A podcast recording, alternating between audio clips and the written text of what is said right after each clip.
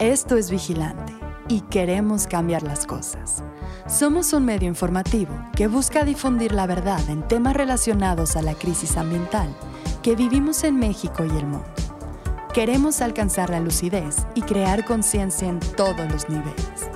Ya es hora de que nos hagamos responsables. Con ayuda de invitados y especialistas, compartiremos contigo las historias y temas más relevantes.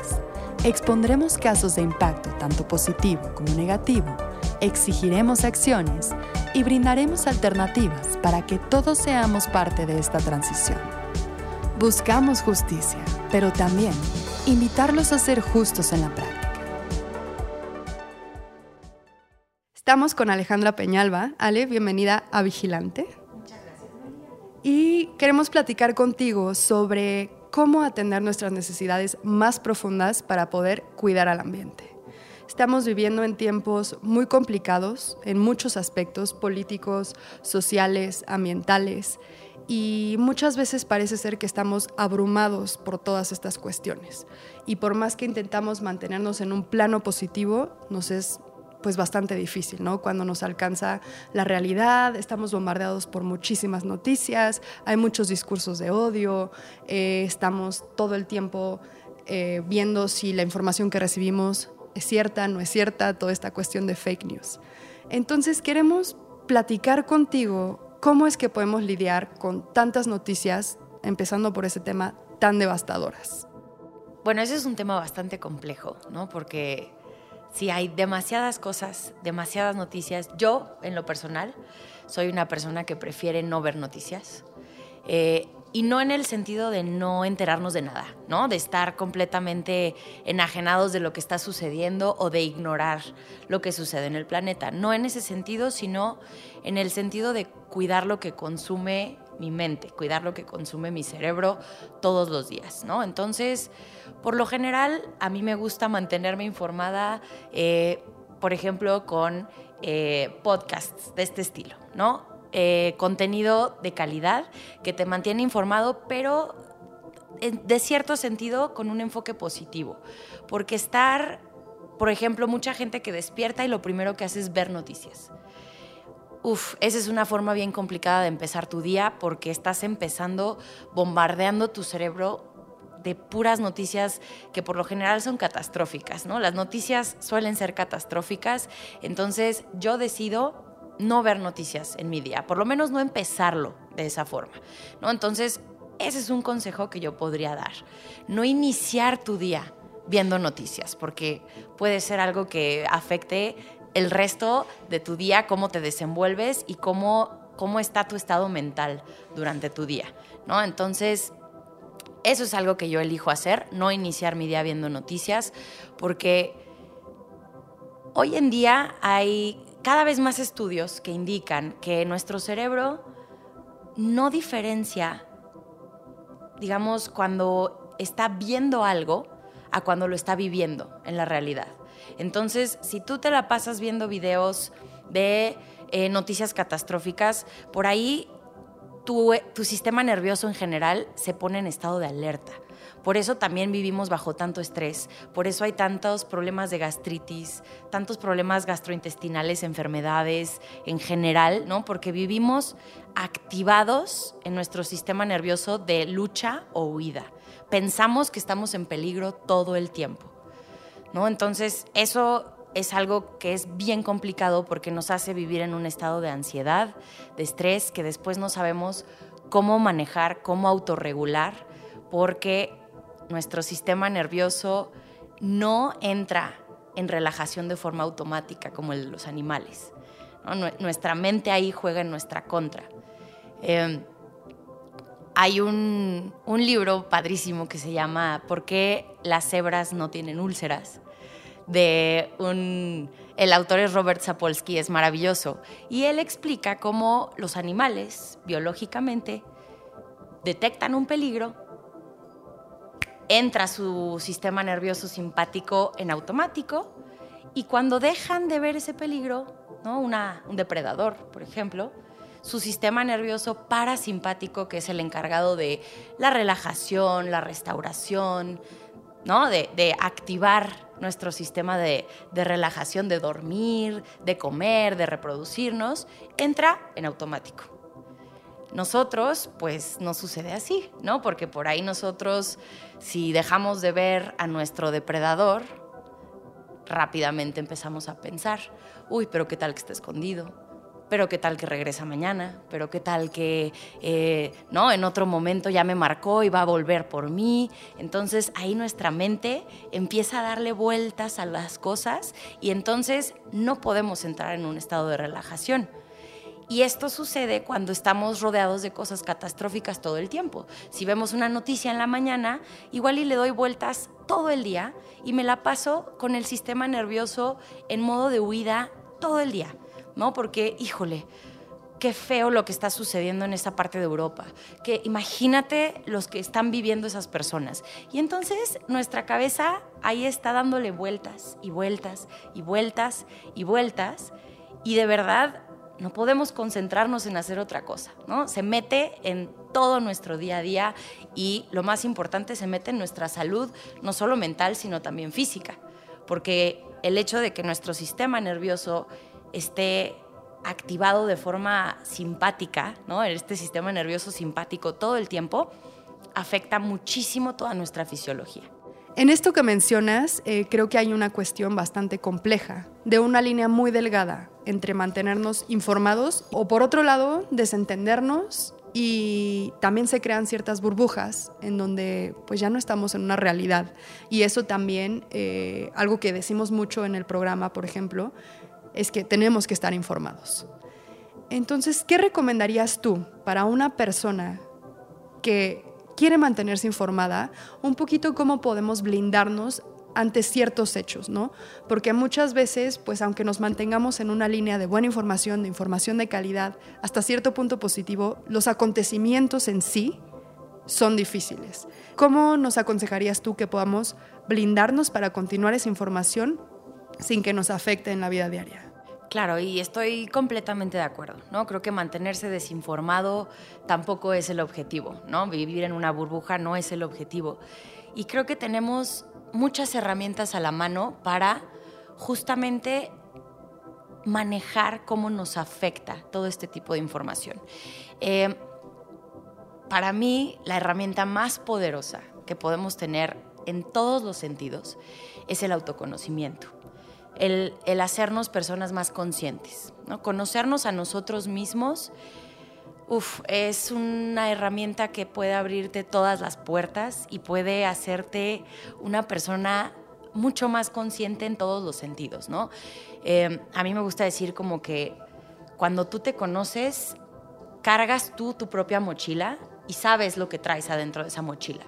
¿no? Cuando nosotros no nos conocemos y no sabemos qué traemos cargando en nuestra mochila, por lo general se la vamos aventando a los demás, ¿no? O vamos aventando sin saber cosas de adentro de nuestra mochila y por ahí nos pasamos repartiendo todos nuestros demonios y agarrando otros, pero por supuesto, por ahí de repente traes hasta ocho mochilas encima, ¿no? Noticia uno, noticia dos, lo que está pasando en el mundo, lo que me platicó mi mamá en la mañana, ¿no? Te vas cargando todas las mochilas. Entonces, conocer que hay adentro de tu mochila te puede ayudar mucho justamente a no cargar otras mochilas, ¿no? A no adjudicarte las noticias que no quieres cargar. ¿Cómo le podemos hacer para conocernos a nosotros mismos? ¿no? Hay muchas maneras. La terapia, ¿no? La psicoterapia es una herramienta básica, absoluta, que voy a recomendar siempre y para siempre a cualquier persona, no solo en momento de crisis, sino en cualquier momento. Estamos bien acostumbrados a pensar que la terapia es como una válvula de escape, ¿no? Cuando ya estoy a punto de explotar o ya exploté, voy a terapia. No, la terapia también es para compartir cosas padres, momentos bonitos. No solo se va a hablar a terapia de, de, por ahí las cosas feas, ¿no? La terapia es un espacio en el que podemos crecer, conocernos, adquirir herramientas para afrontar diferente la vida, ¿no?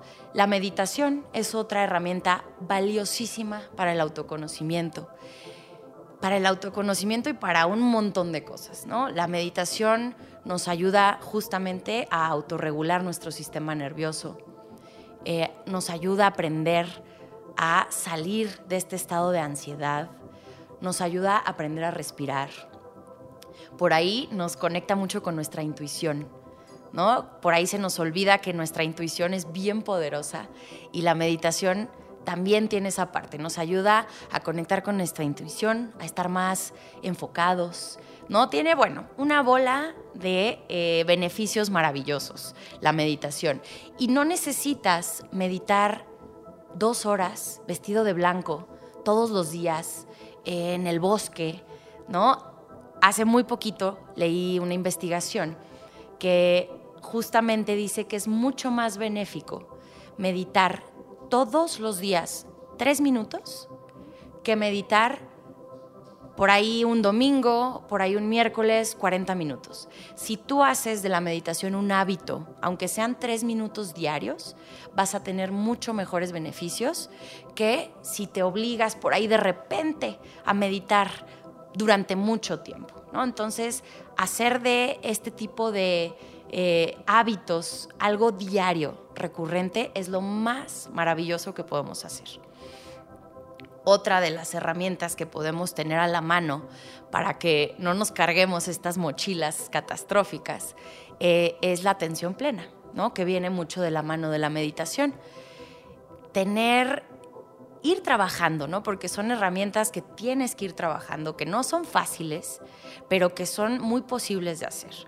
¿no? El, por medio de la respiración, mantenernos en el aquí y en el ahora. ¿no? Empezar a notar cómo nuestra mente de repente se va, se va a otras cosas, en lugar de estar aquí presente en lo que estoy haciendo.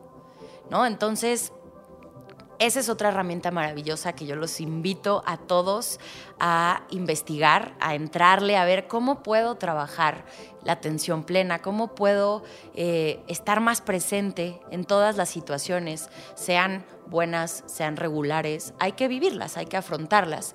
Y eso también nos da muchas herramientas para poder manejar la información que recibimos todos los días sin que sea algo, digamos, que, que seamos como velcro para las cosas negativas. Podemos llegar a ser teflón, ¿no? Sin que sea algo que, digamos, estamos aislados y en burbuja, no.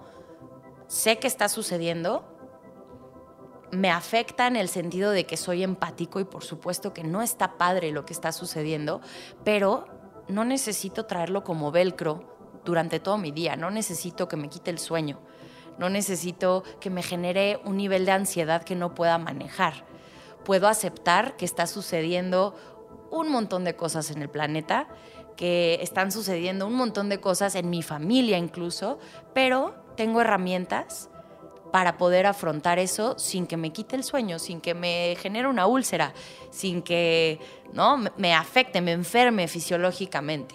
Y pues esas son esas herramientas maravillosas que tenemos por ahí a la mano para, para hacernos personas con más herramientas, con más habilidades. Y ahora platiquemos de por qué esto es importante para la protección del ambiente, para cualquier causa que queramos apoyar ¿Por qué es importante empezar por estar bien nosotros? Bueno, eso es clave, ¿no? Es importantísimo y mucho tiempo se nos ha olvidado, ¿no? Creo que ahora, un poco con la pandemia, como que se volvió a poner, no sé si de moda, ¿no? Pero la gente volteó a ver más la salud mental. Es tan importante y por ahí suele estar como tabú, como que no se habla de eso, como que por ahí hasta que hay que aparentar que somos fuertes, que somos perfectos y uf, qué duro es eso, ¿no? Qué difícil es justamente hoy en día con todos los medios de comunicación, con las redes sociales, con por ahí el ideal que se nos presenta día a día que no es cierto, no es verdadero, ¿no? Todo lo que se nos muestra de lo que hay que ser, ¿no? Hay que ser bueno, exitosos, trabajadores, pero sanos, pero hacemos ejercicio, comemos perfecto, pero aparte tenemos tiempo para la fiesta, para ir al restaurante, para sacar fotos. Eso no existe, eso no es verdad. Eh, entonces, bueno, importantísimo siempre empezar por uno mismo. Si yo me sé cuidar a mí mismo, si me conozco, si sé cubrir mis necesidades, si me pongo a mí primero, voy a poder conectar de forma mucho más genuina con las necesidades que tengo a mi alrededor, ya sea de otros, ya sea de mi comunidad, ya sea del medio ambiente. Si yo no sé cuidar de mí mismo, difícilmente voy a poder cuidar con intención genuina de alguien más o de algo más. Entonces, importantísimo saber llenar nuestras necesidades. Por ahí dicen que cuando nuestro vaso está vacío, difícilmente podemos llenar el vaso de los demás. Y podemos decir vaso planeta, vaso comunidad, vaso familia, vaso lo que quieras. Si tu vaso está vacío, no hay forma, no puedes aportarle absolutamente a nadie más. Primero hay que encargarse de llenar nuestro propio vaso, de cuidarnos, conocernos, saber qué necesito, cuidarme siempre en todos los sentidos. Si yo sé que por ahí una relación me afecta mucho, si yo sé que ver noticias me afecta mucho, bueno, primero cubro mis necesidades. ¿Cómo puedo hacer para yo estar bien? Cuando yo esté bien, ahí entonces va a ser mi mejor momento para conectar con las necesidades de lo que me rodea, de mi comunidad cercana, y ya si te quieres ir poco a poco mucho más lejos, ¿no? De los océanos, del medio ambiente a un nivel mucho más global, de aportar todo lo que pueda yo aportar pero estando primero bien yo, siempre. Y ahorita que estás hablando de necesidades, como seres humanos tendemos a atender las necesidades, digamos, más básicas. Pensemos en la pirámide de Maslow, por ejemplo, y en esta cuestión hay un punto que pues puede ser un poco confuso o controversial en cuestión de cubrir necesidades. Estamos hablando de estos temas más profundos que son muy importantes, pero también nos enfrentamos en casos, y es algo que sucede con la conservación, en los que se vuelve complicado pedir a las personas que atiendan esas necesidades más profundas porque ni siquiera pueden cubrir las más inmediatas. Te comento lo de conservación porque, por ejemplo, muchas veces y en los proyectos se trabaja con comunidades, eh, los, los proyectos vienen de oficinas centrales y se llega a las comunidades y se pide conservación del ambiente y conciencia en el ambiente cuando ni siquiera pueden cubrir las necesidades básicas de alimentar a su familia. Entonces aquí empiezan a haber ciertas prioridades. Me interesa tocar esta parte porque pues quisiera ver de qué manera podemos aplicar esta cuestión de bienestar mental, físico, alineado a cualquier contexto. Claro, y este es un tema bien complicado, ¿no? Es una situación bien difícil porque justamente, ¿no? Si tenemos por ahí una población que no tiene para comer, ¿no? Y realmente su cuerpo está desnutrido. Cuando el cuerpo está desnutrido, el cerebro está desnutrido difícilmente les podemos pedir justamente que atiendan este tipo de cosas, ¿no? ¿Por qué? Porque sus necesidades son otras, sus necesidades básicas, recibir nutrientes, ¿no? Tener nutrientes en el cuerpo, tener nutrientes a nivel cerebral. A ver, su, cuando una persona no tiene los nutrientes necesarios, no piensas igual no tienes las mismas oportunidades ni siquiera en cuanto a la capacidad de idear, a la capacidad de pensar. ¿Por qué? Porque te están faltando nutrientes. Entonces, es un tema bien complicado y en este tipo de casos extremos, pues sí, claramente sus necesidades son otras. Si tú llegas con una familia que no tiene para comer y le platicas de meditar, pues te van a mandar a volar. ¿Por qué? Porque lo que necesitan ellos es alimento.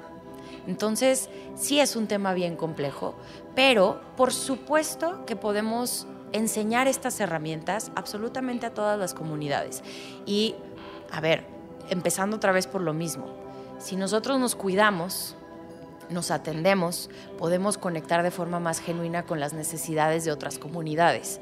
Si por ahí detecto que esa comunidad necesita otro tipo de atención, bueno, pues si se puede, por supuesto que darle lo primero que necesitan, ¿no? Pero en sentido de salud mental, de higiene mental, de bienestar en general, por supuesto que este tipo de herramientas, por ejemplo la respiración, la respiración está a la mano para todos. Y de verdad es bien impresionante cómo no sabemos respirar. Ni siquiera nos damos cuenta cuando dejamos de respirar, ¿no? Por ahí de repente cuando nos ponemos nerviosos, se nos cierra la garganta, se nos atora ahí algo.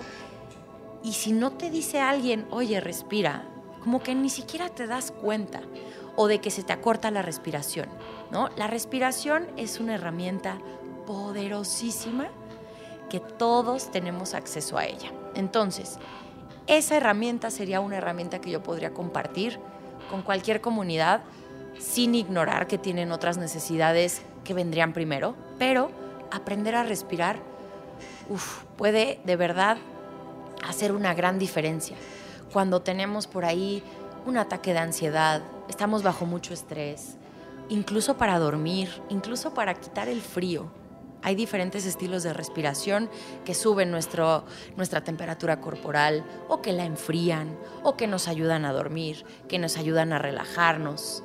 ¿no? Entonces, la respiración es una herramienta muy noble que podría aplicarse absolutamente a cualquier persona que por ahí, pues mira, cuando te sientas de esta forma, cuando estés angustiado, cuando te sientas bajo estrés, la respiración es una herramienta maravillosa, ¿no?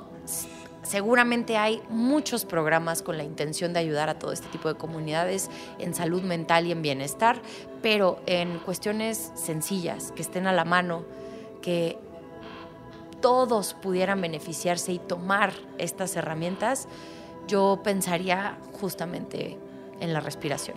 Y justamente esto que estás mencionando nos regresa a la parte que hablabas de autoconocimiento, ¿no? Que creo que si hacemos esta tarea de hacer una exploración hacia nosotros mismos, vamos a llegar también a las cuestiones más básicas de la humanidad y pues entender que somos la misma especie, tenemos las mismas necesidades y no importa el contexto en el que nos encontremos, podemos conectar con la otra persona. Y creo que realmente ahí es donde puede haber una aportación real, más allá de las buenas intenciones, más allá de un proyecto para querer ayudar, es entendernos a nosotros como humano en el contexto que sea. Entonces, pues creo que eso también es algo súper valioso eh, para poder atender cualquier situación que nos enfrentemos, ¿no? Y no sé qué opines sobre esta reflexión de que nosotros tengamos cierta responsabilidad justamente dentro de este autoconocimiento para poder servir a los demás. Y de si tenemos esta conciencia de atendernos y de estar bien con nosotros mismos, adquirimos cierta responsabilidad para pues hacer un buen uso de esa conciencia, ¿no? Y de ese lugar privilegiado de estar trabajando nosotros. Totalmente de acuerdo. O sea, no podría estar más de acuerdo. Creo que la principal responsabilidad de cada uno de nosotros como seres humanos es hacernos más conscientes, conocernos a nosotros mismos para justamente poder aportar algo a, a la comunidad, al planeta, a lo que sea. Cuando nosotros no nos conocemos, cuando dejamos de ser, bueno, o cuando no llegamos a ser personas conscientes, lo que sucede es que actuamos de forma automática, sin pensar. Y por ahí justo vamos aventando las cosas de nuestra mochila, ¿no? Y le vamos adjudicando las cosas a los demás. Es que me hizo, es que no, no, no respondió como yo quería, ¿no? No, no me habló cuando yo necesitaba que me hablara, ¿no? Todo este tipo de cosas que nos suceden a todos, ¿no? ¿Por qué? Porque tenemos expectativas y porque por ahí queremos que nos lean la mente y tenemos por ahí todo este tipo de proyecciones en las que yo me pongo celoso y entonces, no, el que se puso celoso fuiste tú, ¿no? Todo este tipo de funcionamiento bien complejo, que no me voy a meter ahí porque sería un tema aparte, pero eso sucede cuando actuamos de forma inconsciente todo el tiempo. Nos la pasamos aventando cosas de nuestra mochila sin saber por todos lados, desperdigando nuestra energía y actuando de forma impulsiva, sin pensar. Cuando nosotros somos responsables de nuestro autoconocimiento, nuestra forma de percibir las cosas, nuestra forma de actuar es bien distinta. ¿Por qué? Porque vamos aprendiendo y resignificando tantas cosas de nuestra vida que decimos, ah, esto no fue así necesariamente, yo así lo viví. Pero, ojo, nuestros pensamientos, la forma en la que percibimos, no son hechos, no es la realidad, no necesariamente. Entonces, cuando nosotros nos hacemos personas más conscientes, vamos llegando poco a poco a entender esto, a que tal vez yo viví algo, pero María, que está aquí enfrente de mí, está viviendo otra cosa completamente distinta, aunque estemos en este momento aquí. ¿Por qué? Porque cada mente es un mundo distinto y cada uno de nosotros interpreta las cosas de forma distinta. Entonces, al hacernos conscientes, podemos detenernos a pensar en esto y decir, ok, ¿quiero actuar en este momento? ¿O será que tal vez puede haber conclusiones distintas, puede haber cosas que ignoré, puedo hacer cosas de forma distinta, ¿ok? Tal vez no fue así como sucedió, tal vez yo le puse por ahí mis lentes de enojo, ¿no? Me desperté enojada y pues me puse los lentes de enojo y ya, yo decidí que me vieron feo, ¿sí? ¿Será que me vieron feo o yo sentí? Porque es bien distinto. Entonces, cuando nos hacemos conscientes, justamente nos vamos haciendo personas mucho más disfrutables. Nos vamos haciendo personas que la gente dice, ay, qué tranquilidad estar contigo. ¿Por qué? Porque no te la pasas aventando de cosas. Y a ver, todos vamos a aventar de cosas de momento a momento. Pero el chiste de trabajar en nosotros mismos es que cada vez sea menos, cada vez sea más pensado. Y cuando por ahí nos sucede, podemos decir después, uff, la regué, sorry, ¿no? Me puse los lentes y decidí algo, actué de forma impulsiva, perdón, crezco y aprendo de las experiencias. Cuando no nos hacemos conscientes, Simplemente la vida nos sucede y no reconocemos las cosas. Nos sucede, pasa y por ahí no aprendemos. ¿no? Una cosa, una de las herramientas que para mí estos últimos años han sido de lo más bonito de mi camino de conciencia y autoconocimiento ha sido eh, trabajar la mente de principiante. Para mí eso ha sido algo fabuloso que me ha cambiado la vida afrontarse a todos los días cualquier experiencia, sin expectativas, porque, ojo, las expectativas nos pueden meter la pata bien feo. Cuando yo me armo un ideal, ¿no? Y tengo unas expectativas y no suceden como, como yo me lo imaginé, ay, por ahí nos pueden, nos pueden hacer sentir fatal o nos pueden hacer enojarnos con las situaciones, ¿no? Cuando entramos en nuestro día a día en cualquier experiencia, sin expectativas, con curiosidad, ¿no? con esta mente de principiante, a ver, a ver qué me llevo de esta experiencia. De verdad que el día a día cambia. Tu trabajo, tus actividades cotidianas cambian. ¿Por qué? Porque vas aprendiendo de cualquier experiencia cosas que igual no te habías dado cuenta, ¿no? Sacar a pasear a mis perros. Ah, puede ser una actividad que me desgasta.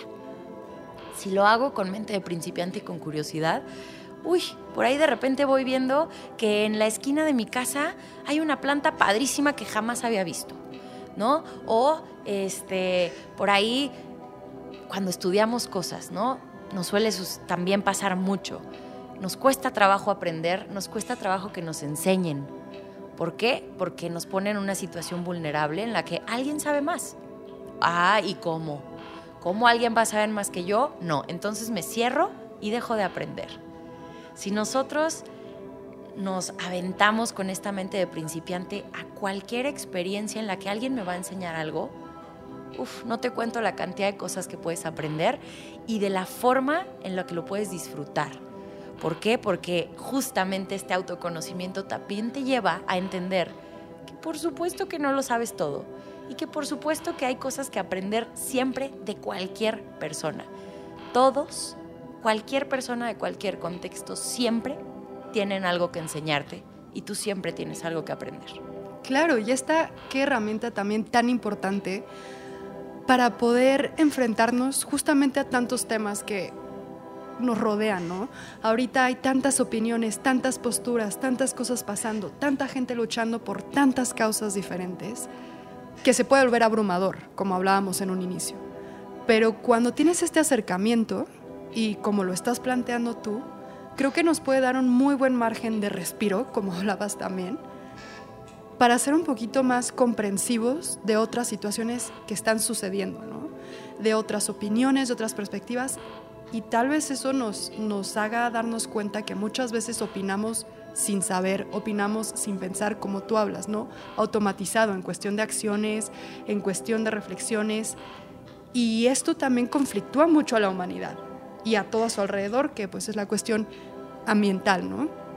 Entonces, qué herramienta tan importante para poder tener esta pausa. De hecho, me recuerda a el episodio que hablamos de desinformación. Hay una campaña por parte de las Naciones Unidas en donde te dicen que en cuanto recibas una información, lo primero que tienes que hacer es pausar.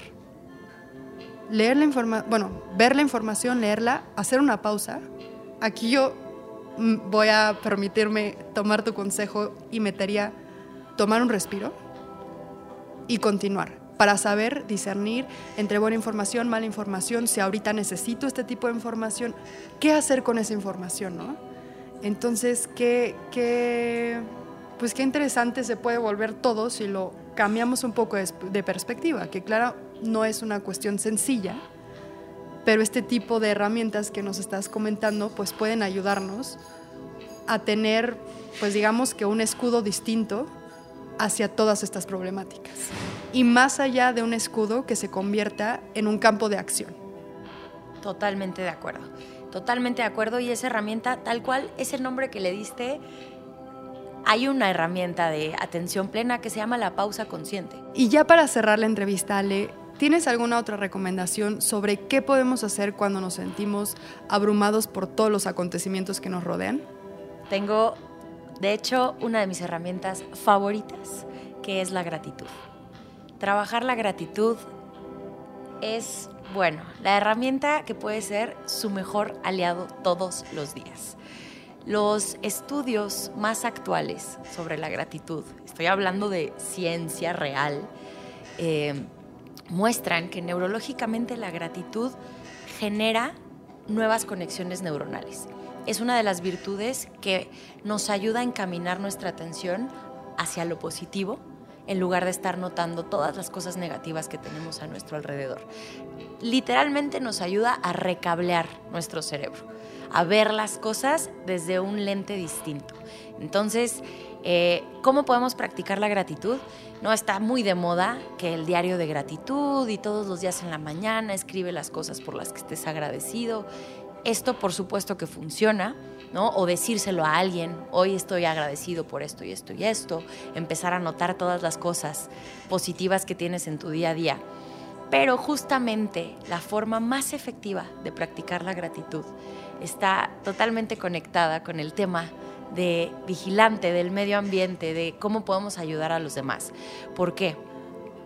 Los estudios, eh, resonancias magnéticas, ¿no? muestran cómo el cerebro, cuando más se enciende, cuando más beneficios tiene de la gratitud, no es cuando damos las gracias, sino cuando recibimos un gracias. Cuando alguien te da las gracias, uff, ahí es cuando tienes los mayores beneficios de la gratitud. Entonces, hagamos actos aleatorios de bondad en nuestro día a día y vas a tener los mejores beneficios de la gratitud cuando alguien te dé las gracias. Muchas gracias por tu tiempo, Ale. Esperemos tenerte de vuelta en el programa para platicar de muchos otros temas que se prestan eh, con esta cuestión de nuestro cuidado y el cuidado hacia afuera. Muchas gracias a ti, María. Encantada de estar aquí en Vigilante. Que tengan todos excelente día.